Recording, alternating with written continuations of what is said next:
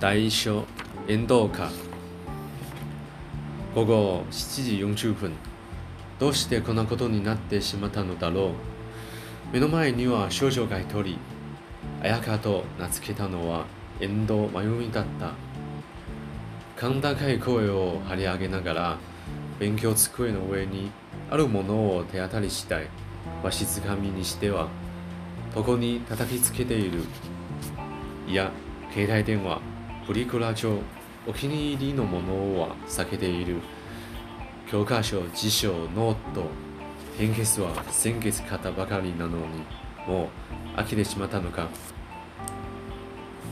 だが白地にピンクのハート模様のラグが音も衝撃も吸収してくれる。少し高かったけれど奮発して家庭やってよかった。以前はその中途半端なぬるい音が彼女の神経を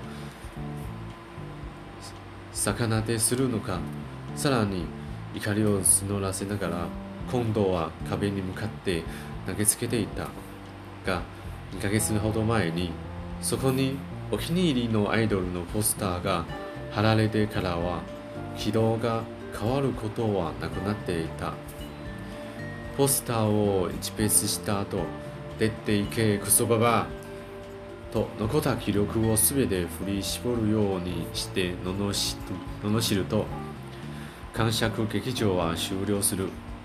クソババアに逆調してはいけない。終わりの見えない感触が脳々と続くよりははるかにマシなのだ。大切に育ててきたはずの我が子にどうしてこんな言い方をされなければならないのだろう。初めは深く傷つきもした。だがこれは本心ではなく振り上げた拳を下ろせなくなってしまった綾香のこんなことはもう終わらせたいという苦しみに満ちた叫びなのだ。そう思えば寛大に受け止められるようになった。家庭内暴力相談サイトに起こしてみた見たらどうだろう。壁にポスターを貼ると効果あり手に入りにくいものを程よい。近頃はそんなことを考え考える余裕すらできていた。ポスターは今日の昼がネットオークションの終了時間だからと平気な顔をして学を休もうとする綾香を説得し真由美が責任を持って落札したものだ。紙切れ1枚に1万円。真由美に真由美にも若い頃夢中になったアイドルはいたがポスターにそんな金を払ったことはない。かわしい。しかし落札できなかったら学校から帰ってきた綾香はポスターを落札できたことに喜んだのに値段を聞くとバカじゃないのと吐き捨てるように言った。いくら高くても5000円でしょ？相場も分からずにじゃんじゃん値上げで値上げしていたんじゃないの？あんたて変なところが負けず嫌いで。見えパリなんだからそのしわ寄せが全部私のところに来てるでちょっとは理解してるよね。しわ寄せってなんだろう？結局ありがとうとは言われなかった。代金は全部真由美が支払った。2日分のパート代家のローンはまだ33年も残っている。私立高校も受験するかもしれない。綾香の進学費だって必要だ。だが1万円は無駄ではなかった。感触を起こし壁に向かって辞書を振り上げた綾香の手が下がったのだからむしろ安いものだ。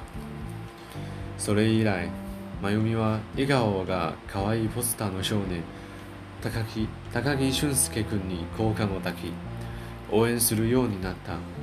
主演番組はほとんどチェックし CD や写真写真集も買い集めた。最初はたどたどしかった俊介君の歌や演技が短期間でめきめきと上達するのを応援するのは楽しかったし何よりも綾香との共通の話題ができたことが嬉しかった。もうすぐテストじゃないの？学校はどうなの？早くお風呂に入りなさいよ。それまでは綾香に向かって口を開けば文句しか出てこなかった。それでは真由美が感触スイッチを押しているようにようなものだ。俊介君今度ドラマに出るだって。主題歌は主題歌も歌うみたいよ。すごいわね。そうだ夏休みにコンサートに行ってみない？えー、おばあさんとコンサートなんて恥ずかしいよ。でもどうしてもつついてきてほしいって言うなら一緒にいてあげてもいいよ。その代わり服買てよね。俊介君を返せば綾香と楽しい会話が成立する。機会があれば彼にお礼の手紙ででも書きたいくらいだ。そして何よりも夏休みが楽しみだった。しかし今夜の感触の原因は？俊介君だった水曜7時の人気クイズ番組番組に新番組の宣伝を兼ねて主演した俊介君が難しい問題をスラスラと答え実は名門の私立校に通っているということが分かったのだ真由美はそれを褒めたのそそれを褒めただけすごいわね俊介君頭も良かったなんでだから演技も上手よのね。大師だってすぐに覚えられるだろうしストーリーもしっかり頭の中に入れるんでしょうね。ダンスも歌も上手だし基本的に頭のいい子は何でもできるのよね。どうせ私は落ちしました。どの言葉でスイッチが入ってしまったのか。綾香はそう叫ぶと2階に2階に駆け上げて上がっていた。同時に泣き声なのか叫び声なのかわからないようような声が家中に響き渡る。放っておきたいがそうするとエスカレートするばかりだ。一度下まで降りてきてキッチンの食器を食器を片っ端から投げ始めたことがある。重い足取りで2階に上がり綾香の部屋のドアを開けた。すでにいくつかの参考書参考書が床に散らばっている。やめなさい綾香ママ謝るから。勉強なんてできなくていいのよ。バカにするな。ノートか教科書が好き好きと床に叩きつけられる。机の上には携帯電話とプリクラ帳しか残っていない。よし今日はこれで終わりだ。安堵のため息をついたと同時に綾香の手が壁に伸びた。やめて。少年の笑顔が真二つに引き裂かれる。その瞬間真由美の体は透明なフィルムに包み包み込まれた。全身に水の水のりをかけられそれが徐々に固まっていくようななんだろうこの感覚は。フィルム越しに見えるのは真由美の知らない世界。見たこともない珍獣珍獣が暴れている猿猫。顔の作りとしてはリスカ長い爪をむき出しにし全身で暴れる珍獣。修復修復不能なまでに引き裂か裂かれたポスターだが珍獣は手を止めようとしない。壁に無数の爪痕が刻まれる。やめろ。やめてくれ。私の宝物を傷つける奴は許さない。ピンポンと硬い音が響いた。ドアフォンだこんな時間に誰だろう。真由美は真由美を覆っていた。フィルムがぬるぬると溶けていた。1階により玄関モニターを確認する。にっこりと笑う。丸顔の夫人隣家の小島聡子が必要以上に顔を近づけて立っていたドアを開ける。スウェットの上下姿。肩からポシェットが斜め掛けされている。黒いベルベット地にちりちりぼめられた。一円玉台の金色のスパンコルから目が離せずにいると貞子は滑り込むように仲間で入ってきた。これいただき物のチョコレートなんだけどうちみたいな年寄り2人じゃ食べきれないからもらってもらえないかしら。小さな紙袋が差し出された。結婚前に一度だけバレンタインデーに奮発して片言のある有名ブランドのものだった。丁寧に礼を言い紙袋を受け取ったのに貞子は帰ろうとしない。真由美の肩越しに奥を覗き覗き込んでいる。チョコレートは口実だ。ああのもしかして大きな声を出してしまったからご迷惑をおかけしたんじゃないでしょうか。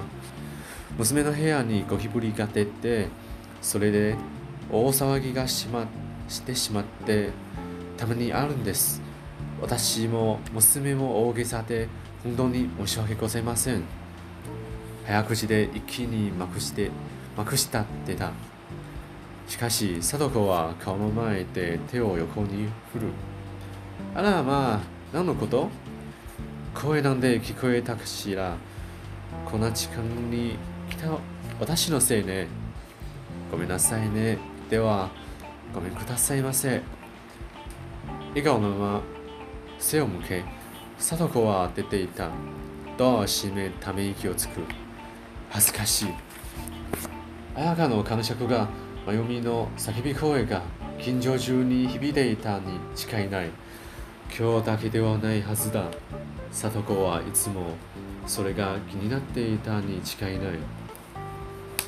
人の良さそうな婦人な好奇心などではなく本当に心配してくれていたのかもしれない。たまりかねたことをかねたところにたまたま今日はチョコレートという口実があった。家隣家とはいえ声など聞こえるのだろうか？外の通りから声ならたまに聞こえてくることはあるか？あるが小島家から声が聞こえてきたことなど一度もない。老夫婦の二人暮らしだからか？しかし同じ年頃の子供がいる。向かいの高高橋家からも声が聞こえてきたことはない。いくらよくできると評判の子供たちだって年頃なのだから音楽くらいは聞くだろうしテレビだって見るはずだ。そもそも若い家はともかく小島川は隣家の騒音が気になるような安っぽい作りはななってないはず。やはりチョコレートは届けて届けてくれただけなのだろうか。だとしたらゴキブリなどと恥ずかしいことを言ってしまった。前に住んでいたボロアポートならともかく畜産年の住宅にゴキブリが出るはずもないし出たとすればメーカーの相談者に即クレームの電話だ。佐藤は誰かに言いふらすだろうか。遠藤さんのお宅にはゴキブリにゴキブラがゴキブリが出るんですって。まあ嫌だわ。本当に嫌だ。2階に上がる気力も失わせリビングに戻った。テレビもエアコンもつかつけっぱなしだ。物入れの引き出し引き出しから家計簿と電卓を取り出しテーブルに置く。貞子はもう帰っただろうか。通りに面した窓を10センチほど開けると生ぬるい生ぬるい風が薄いココットンのカーテンをわずかに揺らした。カーテンを閉めたまま窓を窓を全開にする。エアコンを切ってテーブルに戻ると電卓片手に家計簿家計簿の記入を始めた。今夜は風を風があって少し安い。